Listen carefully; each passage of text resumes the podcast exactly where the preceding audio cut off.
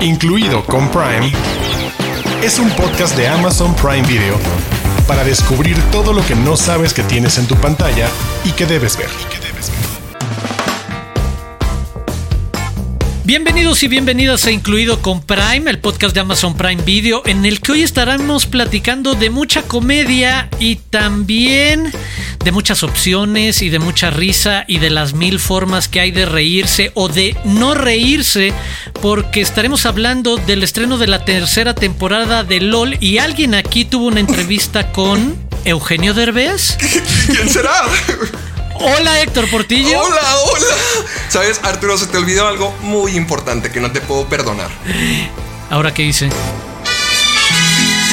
Es verdad. Olvidaste que nuestra Diana Su cumplió años ayer. Cumplió Guau, te 42 años.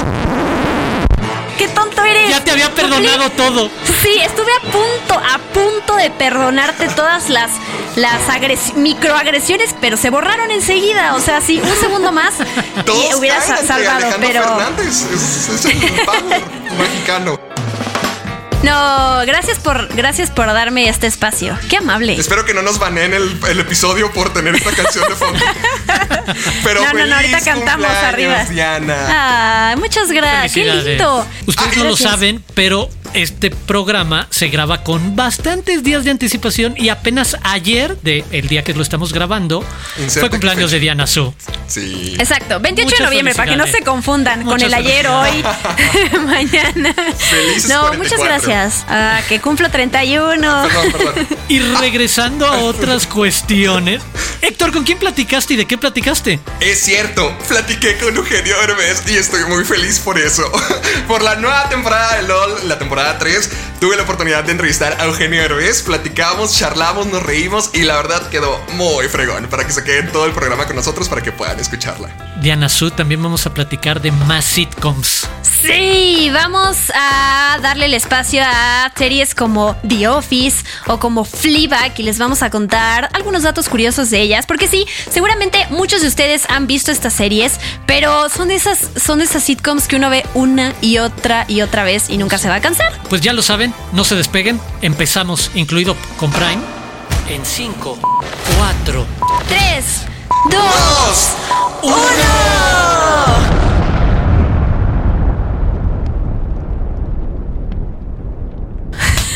Ya bien traumados. sí.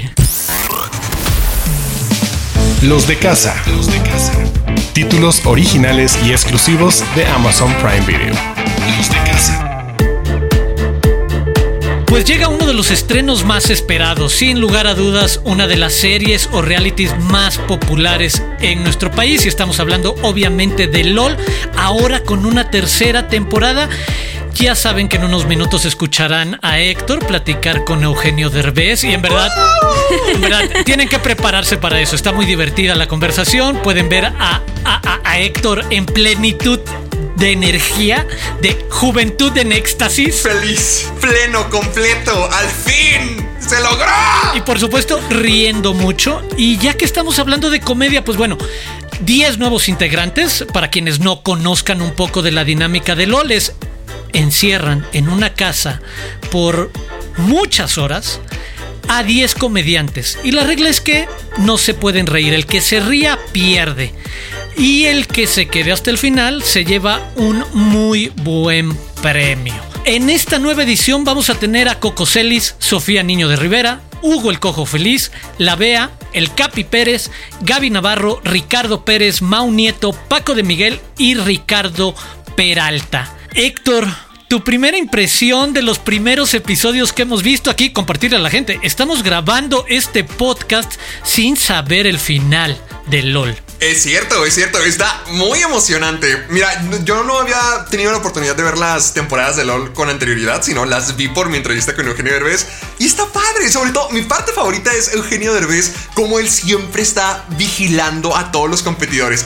A, mí me encantaba de que estaba Gustavo Munguía, que estaba todo feliz haciendo sus personajes, estaba tratando de hacer reír, pero nomás suena la alarma entre Eugenio y ya cuando está a punto de decirle a todos de que tú te reíste, todos están así con a punto de darse un infarto, todos serios, todos silenciosos. Pero está padre, me gustó verlo porque hay muchos estilos de comedia diferente y es, si algo no te hace reír, va a haber otro comediante que va a hacer un intento por sí hacerte reír. Hay distintos estilos de comedia, desde personajes, desde cosas graciosas, cosas cochinas, eh, cosas espontáneas. Y está padre eso. Siento que si alguien no te cae bien del elenco, al menos siempre puedes encontrar alguna otra persona o algún otro guiño en qué reír. Pero mi parte favorita es la expectativa, ver si se ríen o no. Diana Su, ¿cuál fue tu reacción? Y voy a lanzar al aire una idea que quiero decir fue tuya.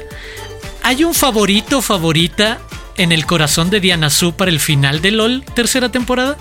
Sí, totalmente. De nuevo, repito que no sabemos quién va a ganar, pero yo soy súper fan de Paco de Miguel. Desde que lo conocí en TikTok, Sí. lo empecé a seguir. Amo todos estos diferentes personajes que hace, la verdad. Me encanta ver lo que está en los premios acá, que lo meten en todo. Me gusta cómo está creciendo y me gusta, sí se me hace algo diferente a la comedia que pues hemos visto últimamente. Bueno, bueno, ya veremos aquí. Deberíamos apostar algo a ver quién, quién gana, porque así nos debemos una pizza, una cena, sushi. Uh, ¿Qué quieres poner en el juego, Diana? A ver, échale. El que le atine decide a dónde vamos a cenar y los otros dos le pagan la cena. Bueno, Que de invite los acuerdo. tragos, que invite Que los tragos los que nos prometió hace demasiados Con, programas. con un límite de presupuesto, por favor, ¿eh? Porque sé que Héctor le entra fuerte y luego la cuenta Ay, ay, ¿qué llega de fuerte. No, no es cierto, no, no, no.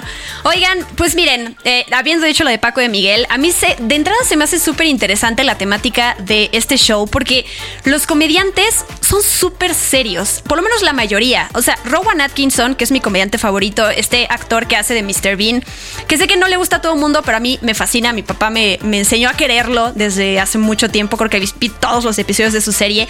Y cuando vi entrevistas de él, dije, wow, este hombre es lo más serio del mundo entero. Entonces, este show que consiste en puros comediantes haciendo, queriendo hacer reír a los demás, pero si te ríes te sacas y te pierdes el millón de pesos que está ahí puesto. Se me hace una temática bien interesante. La serie, hay que decirlo, viene de un show japonés que ya lleva un montón de temporadas. Y es bien interesante también ver otro tipo de comedia de otro país. O sea, el tipo de chistes que se hacen, los temas que tocan son completamente diferentes. Y conoces también parte de la cultura de otro país a través de la risa. Esa parte se me hace bien interesante de analizar más allá del entretenimiento de la serie y conocer a estos comediantes que Héctor decía. Te puede gustar la comedia de otro, de uno no y no empatizar, pero bueno, siempre encuentras un favorito. Se me hace se me hace interesante verlo por ese lado. Hay que decir además otra cosa que es pues que fue grabado durante la pandemia con los estrictos protocolos de lo que le llaman ¿qué? La burbuja COVID. La burbuja, de una burbuja de producción. Claro, de- de- hubo un montón de pruebas este, para estarlos checando a, to- a- checando a todos que están en el mismo hotel y que nadie se enferme y que justo si van a estar seis horas metidos en un mismo lugar, pues que todos estén, tanto producción como el talento, pues estén protegidos. A, a mí esa parte de que estén todos encerrados en el mismo lugar se me hace bien intenso. Porque justo ahorita van a ver en la entrevista con Eugenio Derbez. Piénsalo bien, o sea, son seis horas donde te podrías llevar un millón de pesos. Eso siento yo que lo hace muy emocionante. Saber que en tan poco tiempo tienes la oportunidad de llevarte tanto. Y algo que no había notado. No sé ust- ustedes qué opinan, pero como que el humor de los comediantes mexicanos rodean mucho en los personajes. Y no me había dado cuenta porque yo pensé que éramos más, ya saben, albureros, ingeniosos, así juegos de palabra. Que eso era como que la base del, del humor mexicano. Como a veces en el, en el, la comedia inglés puede ser el ingenio. En la comedia estadounidense puede ser lo de pastelazo. No me había dado cuenta. Sí, sí, sí. No me había dado cuenta que aquí en México tenemos cientos y cientos y cientos y cientos de personajes. Y desde antes, como lo que mencionábamos de Poliéster o la Chupitos o los personajes de Eugenio Derbez, hasta hoy en día se sigue haciendo eso. Hasta ahorita en TikTok se sigue utilizando eso y se me hace una locura que, que los personajes sean parte de nuestra cultura como mexicanos en la comedia.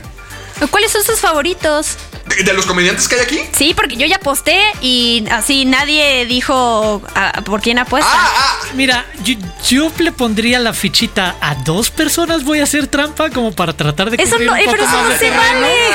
Lo siento, son 10. qué Se vale decir dos. Se vale decir dos. Uno, el Capi Pérez, y que me parece que en lo que decía Diana Su, es un ejercicio muy particular que puede sonar incluso contraintuitivo. Aquí no es de preparar material y ver quién es el más gracioso. Y perdón, pero esto es algo, estamos adelantando un poco de lo que Héctor y, Eugenio platican en, en, unos minutos. No es realmente de quién es el más gracioso o ingenioso, sino de quién logra ese momento específico de atención o, como diríamos en México, de ser cagado, ¿sabes? De arrebatar o arrancar una risa. Y me parece como muy peculiar ¿Qué puede hacer a todos ellos? Porque como dices, un personaje también tiene como otra construcción, lo preparas un poco más y más allá de las pelucas, etc. Eh, en el caso de Paco de Miguel, a mí también me parece extraordinario el retrato que hace de los personajes, pero son estos pequeños shorts muy bien guionados que nos hacen saber que es la mamá o la tía o la abuelita o la vecina o la, maestra. o la maestra de cualquiera de nosotros o que tuvimos. Pero en esta casa, al sentir esa presión de que si te ríes pierdes, creo que cambia bastante y en ese sentido por eso creo que Capi Pérez tiene una personalidad que puede hacer más fácil a cualquiera caer en esa otra, eh, en, en ese ahora sí que desliz de reírte y salirte. Y por el otro lado, mi favorita por un poco más el tipo de comedia, pero que creo que no funciona tanto en la casa porque es una comedia que preparas más y que tiene como una construcción y un remate y regresas, es Sofía Niño de Rivera, que en el stand-up comedia sobre todo el desarrollo de una idea o de una queja o de una observación, que es el observational comedy del stand-up, y a lo largo de varios minutos ir como regresando un tema y tocártelo de alguna manera distinta. Pero creo que en la casa eso no funciona tan bien, pero me gustaría quizás que ella ganara. Bueno, cuando el Capi Pérez gane, Diana, pues nos vas a tener que invitar los tragos a mí y a Arturo. ¿Tú también? sí, sí, sí. O sea, yo siento que mi favorito es el Hugo el Cojo Feliz. O sea, por algo le dicen la mejor pluma de México. Lo mismo que dijo Arturo. O sea, él se toma el tiempo para escribir sus chistes, para alargar la comedia. Pero no sé, siento que el Capi Pérez es el favorito de todos para ganar. Es a quien yo le pongo mi apuesta. Ya veremos. En unas semanas lo platicamos. ¿Creen que llegarían lejos adentro de la casa de LOL? Cero. ¿Cómo, se imagina? Sí. Yo, yo, sí, yo, yo estaría así de que el hombre más amargado del mundo. A lo mejor yo me quedo como este Carlos Vallarta. Yo me voy a tomar algunos cuantos traguitos en el fondo, me acuesto y nomás vengo a hacer mi comedia. Yo siento que me iría bien. Oye, pero eso nos lleva también a mencionar un par de datos. Uno, hay nuevas reglas. Por ejemplo, algo que había pasado en las temporadas anteriores era quien decidía la estrategia de no participo, no me engancho tanto con eh, interactuar con los demás, entonces me protejo de no reírme y ahora sí están como obligados a. Y el otro dato es que apunten cuándo van a llegar los episodios de LOL tercera temporada. Los primeros dos llegan este 10 de diciembre, los siguientes dos el 17 de diciembre y los últimos dos el 20 24 de diciembre. Entonces estamos listos para esa apuesta y en unas semanas poder compartir con la gente quién invitó los tragos. Yo voy a viajar a Ciudad de México nomás para poder cobrar esa Para verme, para destruirme. sí, así que ahí estén esperando, listo para emborracharme esta Navidad. Pero esperen, y si no gana de ninguno de los nuestros, de nuestros gallos. Pues que cada quien se pague sus tragos y, vemos. Y nos la pasamos bien. Y vemos cómo Héctor se queda sin quincena. ok. Pero bueno, ya una vez que platicamos un poco de lo que pueden esperar, la verdad es que vale la pena que escuchen a Héctor entrevistar a Eugenio oh. Derbez sobre la producción de esta tercera temporada, lo que él piensa también sobre sus favoritos y muchas otras cosas. Y no les digo más porque Héctor tiene una presentación muy adecuada para este siguiente bloque. Si sueno muy emocionado, sépase que lo estaba. Qué lindo.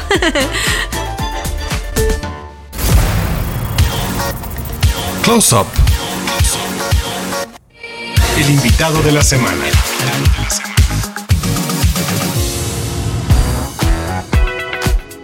Damas y caballeros de Incluido con Prime, déjenme les digo que tenemos un invitado de lujo en esta ocasión. Alguien que nos ha hecho reír, alguien que nos ha hecho llorar y alguien que me está haciendo a mí gritar de la emoción por dentro. Damas y caballeros, démosle la bienvenida al famosísimo Eugenio Derbez. gracias por tan padre introducción, Héctor. Mil gracias. No, de hecho, si me permites fambollar cinco segundos, como una persona que creció viendo a la familia Peluche, XH Derbez, de vez en cuando, para mí yo estoy cumpliendo el sueño ahorita mismo. Ay, gracias, Héctor. Gracias, gracias, gracias. Y lo primero que me gustaría saber, Eugenio, dime por favor que en esta temporada nadie sale en tanga. Me gustaría. Ya, ya fue mucha carne. Me gustaría podértelo prometer, pero mm, desgraciadamente. eh, ¿Sabes qué pasa?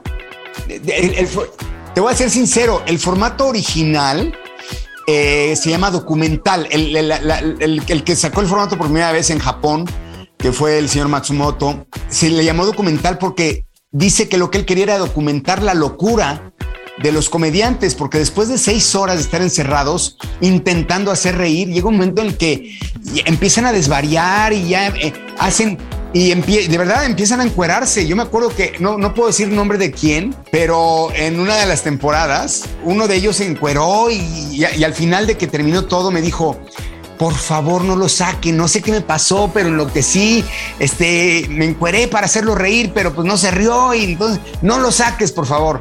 Y este, le dije, no, pues no lo hubieras sacado tú. Dios. A ver, eh, Alex Montiel, fue Richo Farrell, Alex Fernández. Saca los trapitos. No, ¿Qué no, no puedo revelar la fuente. No, ya, ya fue mucho revele.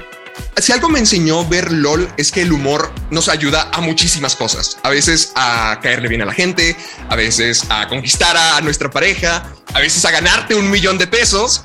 Pero yo sé que a ti te ha servido para muchas cosas. Por ejemplo, tú has contado cómo en la escuela conta- contestabas las preguntas con algo chistoso para que el profesor se riera y te pasara o dijera, ah, bueno, está- está bien. Quisiera saber en qué otro punto de tu vida has utilizado el humor a tu favor. en todo, Todo. lo que hago en mi vida me ha servido el humor. Por ejemplo, desde lo que te, lo que acabas de contar, desde que cuando no sabía una respuesta en el examen y la, la volví a leer como dos, tres veces y encontraba, ¿no? Desde- y no me, no no me daba cuenta yo que, que traía esta cosa de la comedia, pero le buscaba y le encontraba alguna tontería y entonces respondía sabiendo que iba a responder una tontería, pero, pero lo hacía para que el maestro se riera. Y así me decían al final, güey, o sea, me, me caíste muy bien, me encantó tu respuesta, te voy a pasar de panzazo, pero estudiale, ¿no? Y luego, cuando me convertí en adolescente y quería conquistar a las muchachas, no era yo muy afortunado, nunca he sido así que digas eh, Brad Pitt. ¿Cómo no? Pero cuando ¿Cómo era no? yo adolescente, era todavía mm, peor. O sea, era un freak, cero guapo. No tenías nada de suerte con las mujeres. No, hombre, era yo el. Pero era muy chistoso. Entonces siempre estaba rodeado de las muchachas. O sea, me, me utilizaban para reírse y luego ya se iban, ¿no? Pero eh, ahí me di cuenta que el, el humor es el mejor afrodisíaco. Y entonces, pues ya cuando vas creciendo dices, ah, eso de verbo mata carita, bueno, comedia mata todo. La verdad es que la, come- la comedia me ha sa- sacado de, de incluso de muchos problemas. Cuando de repente te para un policía, ¿no? Uh, ok. En lugar de que te enojes como muchos se enojan de que, pero ¿por qué me está parando? Y lo voy a demandar y, y sacan su celular y lo graban. Le sueltas dos, tres chistes Y listo. y te dejan en paz. Ay, joven, usted está simpático. Ah, no, ya váyase, váyase. O sea, ¿A poco? ¿A ti te has escapado de varias así? varias así de que de repente me la perdonan, ya sabes de que, ay, perdón, venía un poquito más rápido o "Eh, el celular o cualquier cosa. En lugar de enojarte y empezar, ya sabes, a discutir con ellos, no, te relajas, les haces tres chistes, bromeas con ellos y, y- y te dejan ir. Para mí la comedia me ha ayudado en todo, a, sacar, a sacarme de problemas, a conquistar muchachas, a pasar exámenes, todo. Wow. Pero también me imagino que te ha metido en varios problemas, porque no todo el mundo le gusta a la gente que se quiere hacer el gracioso. Bueno, he, terminado dos veces en la cárcel, una vez en Grecia y otra vez en Corea, por hacer este comedia. Una porque pensaron que estaba yo burlándome de los. eh, estaba yo fuera del Partenón vestido de Marilyn Manson Claro. y pensaron que estaba yo burlándome de. Es imagínate, es como si fuera un cuate vestido así, Sí. con esta imagen diabólica, a la villa de Guadalupe, enfrente de la Virgencita, ¿no? A cantar canciones de rock, pues llegan y lo apañan, ¿no? Ajá. Este, y me, me- me- me detuvieron. Y luego en Corea, por, por un reto que hice con Toño de Valdés, este, que me encueré de Marilyn Manson, me maquillaron y este, y una mini bicicleta ahí en, en Corea andar este, desnudo entre las calles. Al ras, completamente encuerado. Con el maquillaje Cuando solamente. te voy a ser sincero, traía una mini, mini, mini. Era como un calcetín. Ok. Y aparte estaba maquillado. Ya. Pero pues como iba en la bicicletita así con las piernas hasta arriba, no sabía que traía ahí entre las piernas, ¿no? de ahí sacaste tu fanatismo por las tangas. Exactamente. Ya. Y de ahí, y de ahí pues ya me agarró una, una patrulla y me detuvieron. Perdí el vuelo porque ese mismo día era el final, era la final, por eso me encueré porque era la final. Perdí la apuesta y este y perdí el vuelo porque me tuvieron detenido hasta que me tuvieron que sacar, fueron los ejecutivos a, a la delegación a sacarme. Wow, pero esa es una de las mejores historias de vida, ¿no? Decir, terminé la cárcel porque soy el más gracioso. Ahora, lo que te estaba diciendo era de que con todas las generaciones que te ha tocado en LOL, has visto muchos estilos de comediantes, muchos estilos de comedia, incluso has visto el sabor que tenemos los mexicanos en la comedia y también ya en Estados Unidos. Ya con toda tu experiencia, con toda, toda tu trayectoria, ¿qué dirías que separa a un buen comediante de alguien que nomás se para y se quiere hacer el gracioso? Es una gran pregunta. A, mí lo que me encanta de los comediantes buenos o lo que yo considero un buen comediante es aquel que no se esfuerza por hacer reír. Aquel que, es- que ves que todo el tiempo está intentando y, trae la energía todo el tiempo arriba porque está intentando ser chistoso todo el tiempo y, brinca y quiere, y a veces hasta ni siquiera tiene un buen chiste, pero, pero lo quiere meter a fuerza y lo repite y lo repite. Para mí, ese es un comediante que no tiene tantas. No digo que no sea chistoso, porque sí lo llegan a hacer, pero no tiene como que la calidad de aquel que, que está tranquilito y que de repente abre la boca y ¡pa! ¿no? Y trancazo. O sea, aquel que no se esfuerza por ser chistoso, aquel que naturalmente con abrir la boca, hacer un comentario o mover, a veces nada más con un movimiento de cejas, de ojos, te hace reír. Yo creo que para mí ese es, ese es, ese es un gran comediante. Aquel que tiene, el que lo hace naturalmente, ¿no? Que, que no le cuesta trabajo. Y bueno, teniendo eso en cuenta, ¿cuál de los nuevos participantes crees que es el más apropiado para quedar en esta categoría? ¿Cuál crees que, tú, que tiene el mejor, la mejor estrategia para poder ganar esto?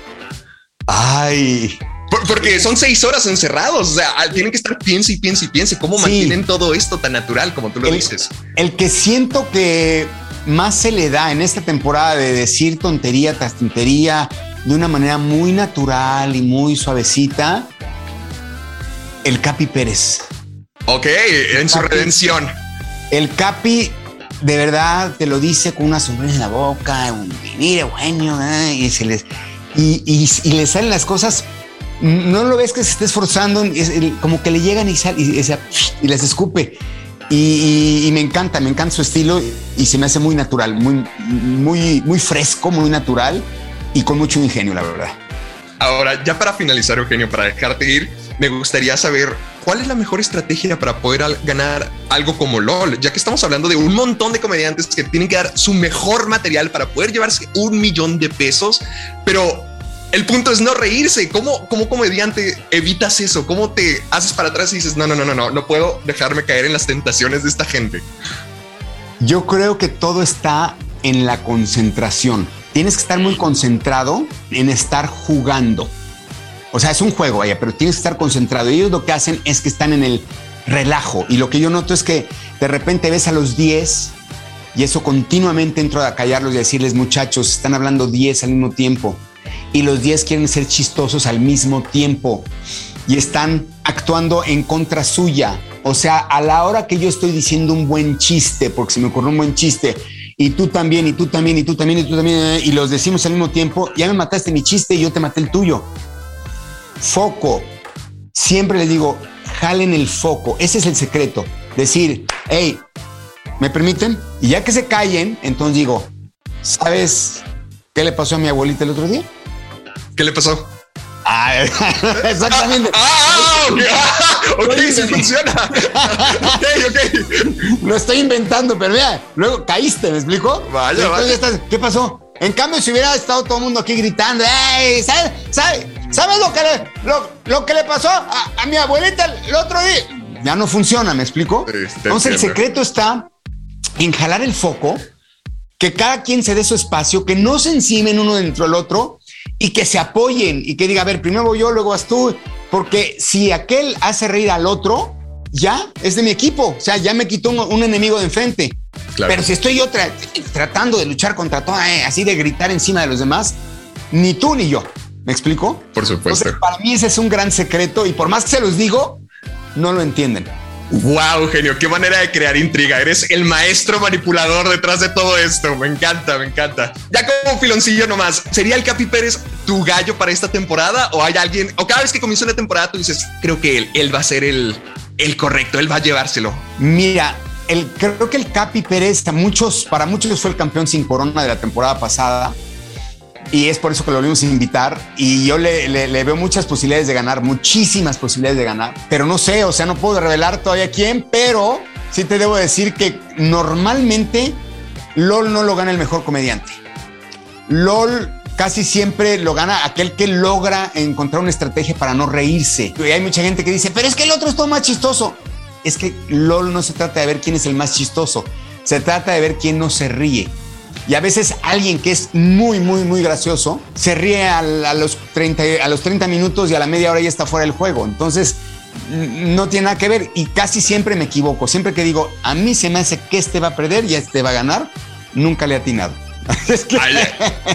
para que vaya toda la gente a ver la tercera temporada de LOL y descubrirlo. ¿Te importaría invitar a toda la gente para que le den una oportunidad? No quiero caer en el lugar común de ven la tercera temporada de LOL porque está increíble. No, de verdad, la tercera temporada de LOL, por el trabajo que hemos hecho y por la curva de aprendizaje, es infinitamente superior a las otras temporadas porque traemos nuevas reglas, traemos un gran elenco, implementamos muchas cosas que no quiero decir para, para que el público va a disfrutar mucho más la participación de, los, eh, de todos los comediantes. Si es que no se la pierdan, viene con todo mucho mejor que las anteriores 10 de diciembre, dos capítulos, 17 de diciembre, dos capítulos y 24 los últimos dos. No se lo pierdan por Amazon Prime Video. Ya escucharon al jefe, ya saben qué hacer. Eugenio, muchísimas gracias por tu tiempo. Es un placer gigantesco conocerte y te deseo el éxito más grande en todo esto. Gracias, mil gracias. Gracias por la entrevista. Gracias. Abrazos. Desde las profundidades. Joyas dentro de Amazon Prime Video.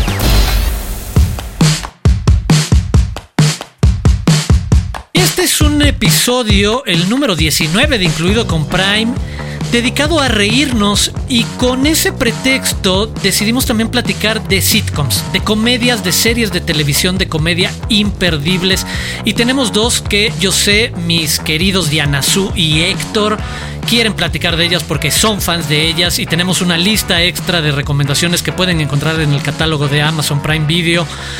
¿Quién quiere empezar con The Office? Porque en verdad creo que no tiene final lo que se puede hablar de quizás la reina de las series de televisión. En el lenguaje de Internet no hay serie que tenga mayor cantidad de referencias y memes y GIFs, etc. Yo puedo comenzar esto diciendo, ¿qué rayos le pasa a los ingleses? ¿Por qué tienen que hacer todo tan incómodo? ¿Por qué? no sé cómo es que lo logran, pero Dios, ver la primera temporada de The Office, que es muy diferente a todas las, demás, es una experiencia muy difícil. Cuando realmente Michael Scott es el peor jefe del universo, prepárense todos, porque estamos hablando de una comedia de 2005, donde el racismo, la incomodidad, lo inapropiado estaba al máximo en este personaje. Era donde realmente Michael Scott era el peor jefe del mundo. Y, uy, la vida en una oficina como The Office es difícil. La verdad es que yo soy más fanático de las demás temporadas, ya cuando vemos a un Michael Scott, pues con más corazón, que realmente es más competente, que se vuelve más como que la historia americana, donde, donde realmente quieres verlo triunfar y dices, no, a lo mejor este hombre se merece ser amado. Creo que, creo que ese es el tono como que todo cambió de Office, cuando realmente de pasar a ser el jefe más inapropiado del mundo en una oficina donde a nadie le gusta estar ahí, Michael Scott empieza a ser todo una experiencia inolvidable porque ve a sus empleados como familia y los quiere tratar como tal. Entonces a mí se me hace algo muy bonito, muy incómodo, muy horrible, pero muy asombroso al mismo tiempo. Realmente, como tú dijiste, The Office es la reina de las sitcoms. Diana Su, ¿qué piensas de esta evolución a ver, yo también soy fan de The Office, eh, de poner los episodios y jamás adelantar la intro porque me encanta tocar la batería mientras estamos escuchando la cancioncita. Sí, me encanta la, la taza de Michael Scott, el mejor jefe del mundo, el, el Michael Scott interpretado por, por Steve Carell. Y justo esto que decía Héctor sobre la adaptación gringa que hicieron es bien importante, o se me hace muy interesante mencionarlo, que es la primera temporada de la versión gringa con Steve Carell, de seis episodios nada más, de hecho yo no me acordaba que eran tan poquitos, la primera, sí tiene un, un tono, sobre todo Michael Scott, de ese jefe eh, no solo horrible, como decía Héctor, incomodísimo, que todo, bueno, muchos hemos pasado por ese, ese, además ese jefe que se cree el más cómico del mundo, o Ah, sea, claro. que se la vive haciendo chistes. ¿Cuál era el tuyo, Diana? No, no, no. ¿Quién era? No voy a quemar a nadie. Dilo, no, no, no. No voy a quemar a nadie. No, no, no. Nunca sabes quién te está escuchando. Pero además tienes, eh, además al, al lamebotas, por no usar otra palabra más fuerte, del que quiere quedar bien con el jefe, que oh, existe en todos lados. Y la primera temporada de, de esta versión gringa sí lo hicieron a este personaje de Michael Scott súper insoportable y sí para la segunda y deliberadamente lo cambiaron para hacer algo mucho más agradable al personaje y o sea literalmente la, la serie es más brillante en cuestión de luz. O sea sí le dieron sí se dieron cuenta que la primera temporada intentaron asemejarla tanto con la versión inglesa y se dieron cuenta que el público es diferente. O sea no conectamos con el mismo humor inglés que el gringo y bueno menos en Latinoamérica. Entonces sí y fue cuando la, la serie encontró su, su estilo y empezó a generar audiencia, empezó a, volverse algo único y diferente de, esta adaptación que querían hacer, de, pues hacer un remake como lo hacen muchísimo los gringos de las cosas. Entonces, qué bueno que decidieron darle su propio estilo y sus propios chistes y no querer, porque much- hasta es chistoso porque yo leí entrevistas en donde no solo la gente tenía miedo, la audiencia, cuando anunciaron que iba a haber un remake gringo, sino la propia gente involucrada no tenía fe en que la serie le iba a ir bien. Y cuando es eso, cuando encuentras tu propia voz, eh, empiezas a ganar tu propia comunidad de audiencia y esto, gracias al cielo, lo hizo The Office y por eso tiene tantas temporadas. Yo quiero hacer una encuesta, chicos. ¿Qué opinan de Jim? Me encanta Jim. John Krasinski, Me cae muy bien, Jim. Sí, o sea. A- ah, mira, acabo de descubrir que a ti no. Mm, no. No, mira, es que algo que iba a decir precisamente retomando lo que mencionaba Diana Su es curiosamente a partir de y a mí me encanta ese humor británico enormemente cínico porque esa es la definición cómo hicieron una de las series que tiene una de las evoluciones de personajes más luminosas más optimistas y, bonitas o sea exacto no ver a Michael Scott con otros ojos después de estas nueve temporadas es imposible no no encariñarte con él no ver cómo detrás de lo que al princi- principio podía parecer como incorrección política o genuina imbecilidad porque es tal cual, ser un cretino de marca, se convierte en alguien que entiendes lo que tú decías, Héctor. Alguien que ve a su oficina por ciertas deficiencias, este, desde intelectuales hasta sociales, como su familia, pero también en un sentido bien bonito. Y, y en eso sí creo que tiene ese tono en el que no hay antagonistas en el sentido de villanos, ¿sabes? Ni siquiera Jim me parece que pueda ser desagradable y quizás para bien o para mal construirle este acto limpísimo de principio a fin, en el que, sabes, en algún momento se discutió mucho y creo que el propio George Krasinski ha hablado de cuando se sugirió en una de las temporadas que podría tener una aventura con otra de las chavas que entra a, a trabajar a la oficina y se van en un viaje de trabajo a Florida, si no mal recuerdo, y que ahí hay como un coqueteo que en algún momento los guionistas habían considerado el de que Jim cruce esa línea. Y mira que yo podría apostarle desde lo teórico, desde mis preferencias personales al de, sí, un conflicto de ese tipo hace moverse a la historia y hacer a los personajes crecer hacia nuevos rumbos. Pero el estilo que decidió tener The Office en Estados Unidos era distinto y no funcionaba si hubieran traicionado a Jim de esa manera. Y me parece único conceptualmente como Jim sí es como el buen agente que te cae chido y que la neta se enamoró de la chava con la que trabajaba y siempre se quiso superar, pero en algún momento se tomó el Kool-Aid de trabajar en la oficina y lo que no quería hacer fue en lo que se convirtió y ah, se acaba preocupando por lo que le pasa a la oficina y en algún momento también quiere ser el jefe o quiere ser el co-jefe porque Michael nunca lo dejará ser el jefe solo o cosas así, sí, ¿sabes? sí. Eh, Te escucho y digo, no, qué, qué sabio argumento, qué padre argumento. Lo vendí pero bien, lo vendí bien, se vale, se vale. No, totalmente, pero es que Jim me cae tan gordo porque a través de todas las temporadas todo se va poniendo cada vez más loco. O sea, los personajes cada vez se van reduciendo más a sus atributos como que más exagerados. ¿Es porque quieres con Pam y no querías que se quedara con ella? ¿Cómo me descubriste? No, bueno, Pam es mi segundo personaje favorito. Pero es que Ah. no, no, no. Jim me cae mal porque se me hace que sabe demasiado, que es el hombre que ve demasiado y que nunca es parte de la diversión. Como que siempre está ridiculizando a todos en la oficina. Ya sabes, la clásica miradita de Jim. Sí, o sea, cositas así. Siento que Jim siempre fue muy antipático, que era el normal, que era el hombre externo a toda la locura de Michael Scott. Y se me hace pesado por eso. Siempre se me hace que les quiere arruinar la diversión a todos. Por eso no me gusta John Krasinski como Jim. Diana, su otro personaje importante antes de pasar a la siguiente serie. Dwight. Sí, ese es mi personaje favorito. Yo sabía que iban a hacer un spin-off con él que se iba a llamar The Farm y que al final, creo que desde 2012 se canceló, ya no pudo ver la luz, pero sí es eh, ese personaje además, en algún punto, si bien hubo muchos actores que estuvieron, eh, que pudieron haberlo interpretado, uno hubiera, hubiera sido Seth Rogen. Y pues claro, después de que te encariñas con un personaje, ya no lo puedes ver encarnado por alguien más Y menos Dwight Schrute. menos Dwight Schrute, la verdad. eh, esta, o sea, porque además estos diferentes duplas que hay, ¿no? Bueno, sí, Jimmy Pam, para quien quiera ver la parte romántica, pero también Jimmy Dwight, o sea, toda esa, todos esos juegos de niños absurdos, eh, berrinchudos, son lo máximo. Y entiendo esto que dice Héctor, pero sí también siento que es esa contraparte increíble de Dwight. Porque tampoco se me hace que, que Jim, no, o sea, Jim también juega un montón de bromas. No se me hace ese calladito en la esquinita que no participe y no sé, no sé qué traes contra Jim. Al, pr- al principio igual sí, pero después no, exacto. Ya es como un pique eterno. Si el propio Michael Scott es súper antipático al principio, o sea, yo cuando me, alguien me dijo que viera The Office, me la recomendó, yo a mí no me gustó nada, no conecté con el humor de, Steve Carell.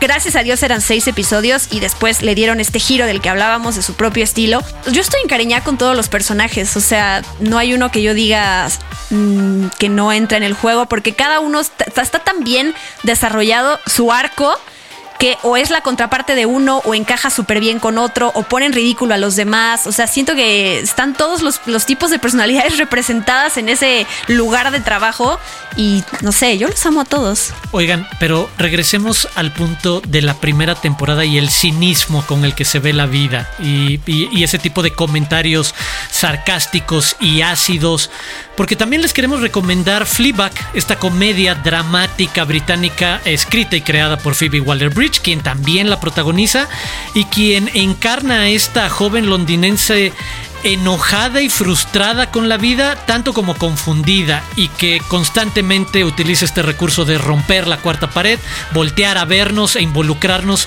y hacer un monólogo interno o confesarnos lo que está pasando por su cabeza y que muchas veces también no es lo más correcto, pero es lo más sincero. ¿Les gusta Fleabag? Sí, me gustó. Había escuchado tanto de Fleabag durante ya años y nunca le había dado una oportunidad hasta ahorita. Y wow, eh, siento que Fleabag es igual de graciosa e igual que es agradable como Michael Scott. Como que esa, esa clase de personajes traen muy... No sé, había escuchado que la comedia siempre es efectiva porque se trata de los traumas de la gente. Y la verdad es que Fleabag lo está pasando horrible. O sea, se le murió la amiga, está obsesionada con el sexo, no sabe qué está haciendo con la vida, su hermana no tiene una buena relación con ella. O, o sea, son un montón de cosas. Ajá, ajá, todo, Todo mal. está mal en su vida. Y es muy gracioso. Siento que eh, es la representación exacta de todo es gracioso hasta que te pasa a ti. Como que, como que eso es muy padre verlo porque ves un montón de situaciones incómodas en ella. Ella no es una persona peculiarmente agradable o bonachona o padre. De hecho, es todo lo contrario. No sé, hay algo muy atractivo en eso. Hay algo muy atractivo con las situaciones incómodas que al menos a mí me fascinan. Yo también soy fan de Fleabag. De hecho, ya la hemos, Arturo y yo ya la hemos recomendado varias veces en este podcast. Me da mucho gusto que Héctor se sume al fanatismo por el personaje y, y la serie, porque es, es lo máximo y nunca nos cansaremos de recomendarla. Son solo dos temporadas de seis episodios cortos, además, así que se ve rapidísimo.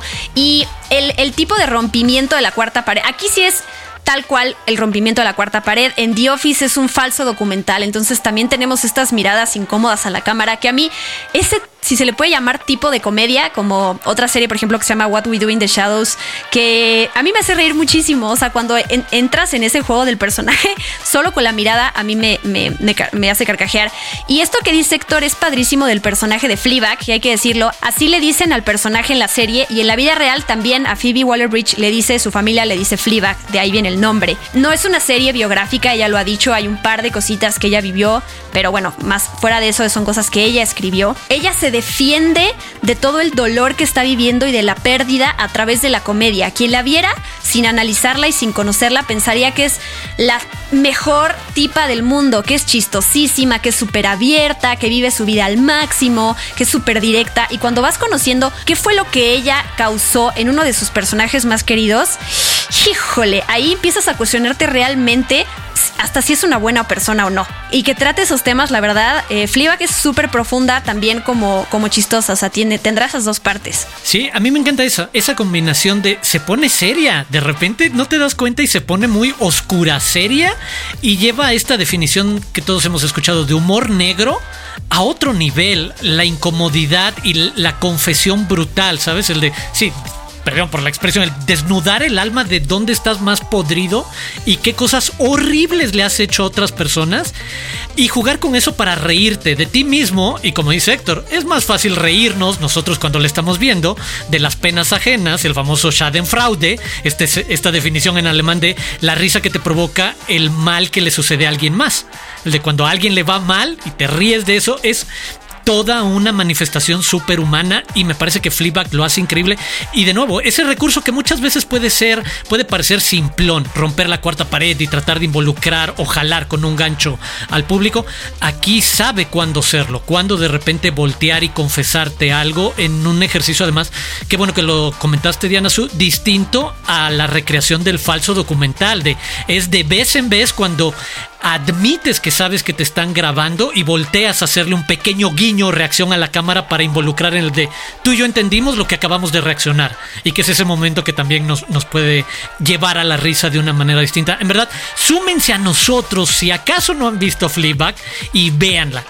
Pero no son las únicas sitcoms que están en Prime Video. Y creo que hay que aprovechar estos últimos minutos de este bloque para poner en el mapa algunas otras. Compañeros, por favor, elijan una de la lista y aviéntense al ruedo.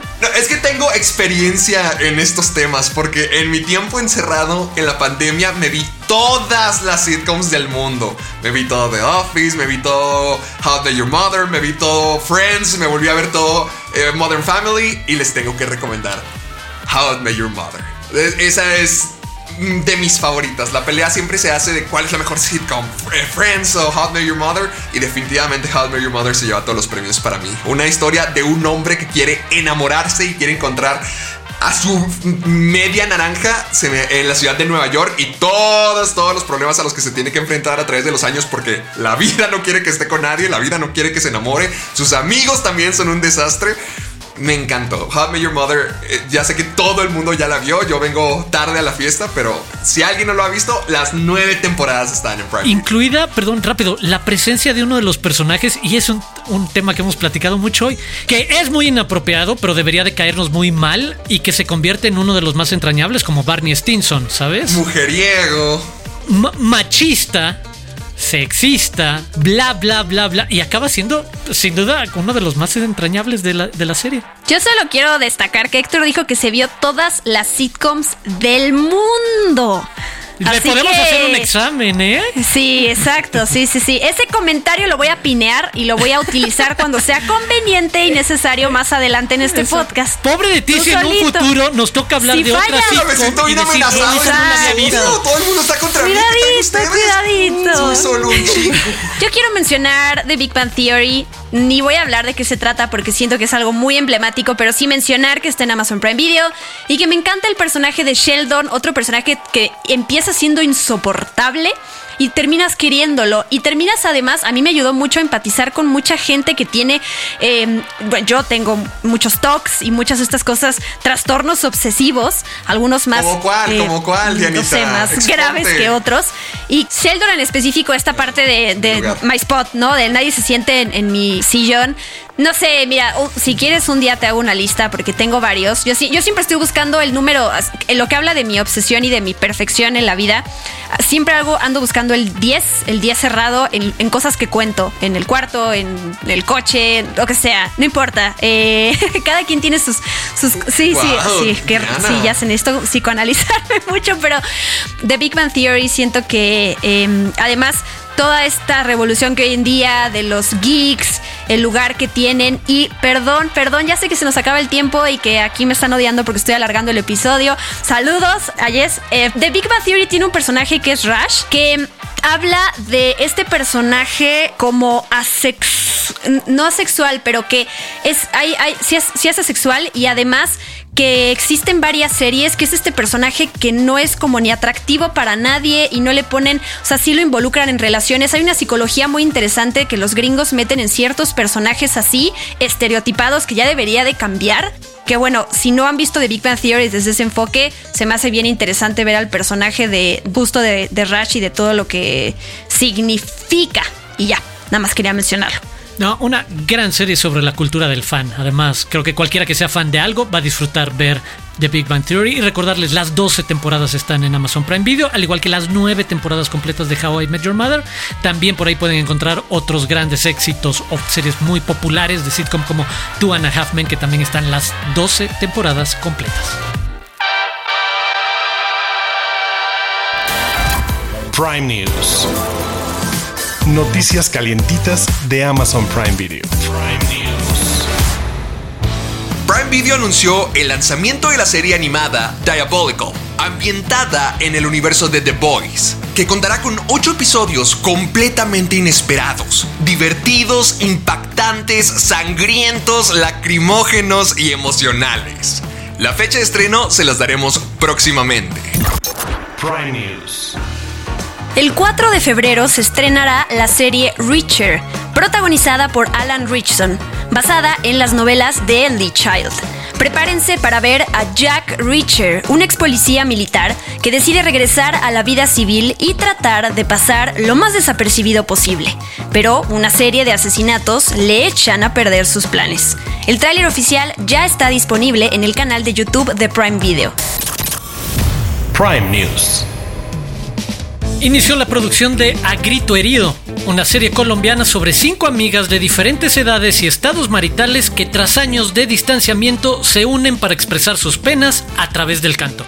Y que gracias a un evento donde son grabadas, cambian sus vidas y amistades para siempre. Prime News. Prime Video y Willem Shatner anunciaron Shatner in Space. Un especial de una hora sobre los eventos antes, durante y después del vuelo que cambió la vida de Shatner y que lo convirtió en la persona de mayor edad en viajar al cosmos. Además nos cuenta sobre su amistad con Jeff Bezos, cuyos sueños de viajes al espacio se inspiraron en la serie original de Star Trek. El estreno será el miércoles 15 de diciembre. Prime News.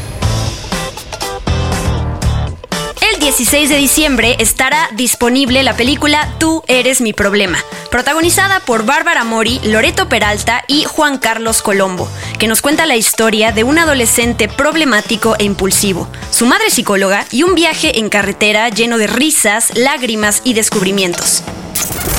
Incluido con Prime, es un podcast de Amazon Prime Video. Y en la recta final de este episodio, el episodio especial de Héctor Portillo, una recomendación, Héctor, por favor. Por supuesto, ya que estamos hablando de comedia, vamos a traer de regreso a uno de los mejores comediantes de todos los tiempos. Mi hermoso, mi legendario y precioso Eddie Murphy en Un Príncipe en Nueva York. Está para rentar en Prime Video y la verdad es que se me hace una de las películas más maravillosas que haya visto de comedia, porque es tanto comedia como de romance. Y para la gente que no ha visto Un Príncipe de Nueva York, es la historia de Eddie Murphy, que es el rey, bueno, el príncipe de Zamunda, quien está destinado a casarse por arreglo, o sea, para que los reinos se unan, para que la cultura de Zamunda pueda florecer y las riquezas y todo el reino prospere, se tiene que casar con alguien a fuerzas. Pero él no quiere eso. Él cree en el amor. Él sabe que tiene que encontrar a alguien que realmente le mueva el piso y lo haga temblar. Así que va a la tierra más prometedora y hermosa de nuestro mundo para poder conseguir a su pareja. Nueva York. Y es ahí donde trata de encontrar el amor. Y gente, si no la han visto, yo apenas la vi este año también y es un clásico gigantesco. Es un cuento de hadas en tiempo semi-moderno, en tiempo de los ochentas. Porque es la historia de un príncipe queriendo enamorarse, un pez fuera del agua tratando de encontrar a su media naranja. Y se me hace precioso la forma en que trata de, conquistar a la chica, de sus sueños, como su papá es, es el rey de una copia de McDonald's. Todo eso se me hace algo preciosísimo. Tanto tiene como el encanto que esperarías en un cuento de hadas, tanto como la comedia de Eddie Murphy. Y realmente es, es una de las mejores películas que yo haya visto de comedia. Me, encanta escuchar a Jackie Wilson cantar To Be Loved mientras que Eddie Murphy baila con su pareja. No, no, no. Y no sé qué le pasó a Arsenio Hall, que es su compañero. Básicamente es como el que está encargado de él, es su delegado. Y no sé por qué no salió en más películas después de esto. Él tenía su propio programa, él era una personalidad gigantesca, como que se retiró un poquito de la luz del spotlight. Y Arsenio Hall también es una locura. Ambos demuestran cuán buenos son haciendo personajes. Si ustedes no están traumados después de haber visto a Eddie Murphy en un traje de gorda como Norbit, que es la mejor película del universo en mi opinión, prepárense para verlo también como un viejo judío. O sea, Aquí es donde eh, nacieron los personajes de Eddie Murphy, donde, donde Eddie Murphy dijo, ah, yo, yo hago todos los personajes, no hay problema. Así que vayan a verla, está en Prime Video para rentar, está en 45 pesitos, la van a disfrutar y no se van a arrepentir. Oye, y además la secuela también está, esa sí está incluida en Amazon Prime Video, que además fue mucho tiempo después que la hicieron, entonces hay otro tipo de nostalgia y de temas que se tratan y el tener ahí a los a todos los actores en su momento cuando salió la película me acuerdo que estaban felices. Eh, hay una cantidad de actores y de estrellas y de cameos que también aparecen en la película que también se va a disfrutar. Si ven la primera obviamente pues ya se echan la segunda. Y así es como llegamos al final de este episodio número 19 de incluido con Prime. Diana Su Héctor ¿Dónde los pueden seguir? ¿Dónde podemos seguir la conversación? A mí me pueden encontrar en YouTube como Caja de Películas, en Facebook y Twitter también como Caja de Películas y en Instagram como Soy Héctor Portillo. Y pues para que sigamos la conversación, vengan la próxima semana, escuchen el siguiente episodio y si tienen algo que decirnos, quieren ser parte de esta experiencia, háganlo con el hashtag incluido con Prime. Así que lo único que tienes que hacer es suscribirte a Amazon Music o escucharnos en cualquiera de tus plataformas de podcasting favoritas.